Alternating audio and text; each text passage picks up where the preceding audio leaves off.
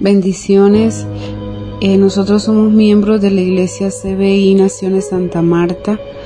En esta hora queremos eh, dejarte eh, una reflexión que se encuentra en el libro de Josué, capítulo 1, versículo del 1 al 3.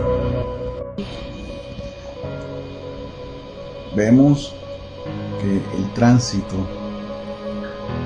del pueblo de Israel a la tierra prometida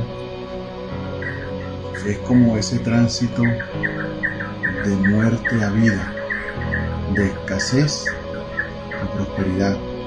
El pueblo de Israel venía del desierto formando su carácter, pero el medio, el medio ambiente donde él se desenvolvía era un medio ambiente de muerte, era un medio ambiente de escasez, era un medio ambiente desolado, en la cual si no hubiera sido por el apoyo de Dios, ellos no hubieran podido soportar la prueba. Vemos que Dios siempre auxilió al pueblo, al pueblo de Israel, tanto materialmente, tanto espiritualmente. Amén. Entonces, en el día de hoy, Dios también quiere llevarte de ese momento de aflicción, ese, de ese momento de prueba, de ese momento de escasez, de ese momento de haber probado el sabor de la muerte, te quiere llevar a una tierra prometida donde hay vida, donde hay prosperidad, donde hay esperanza. Pero eso tiene una condición. ¿Cuál es la condición?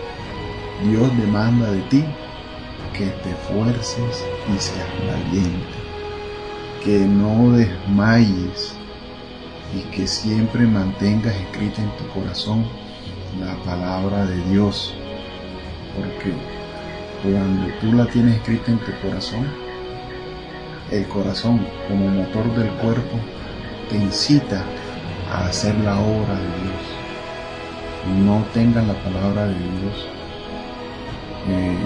de manera superficial.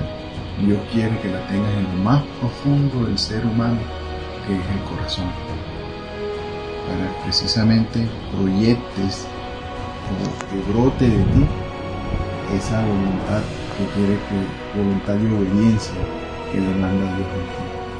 Entonces, esfuérzate y sé valiente, que Dios te va a llevar a un espacio, un terreno de vida y esperanza.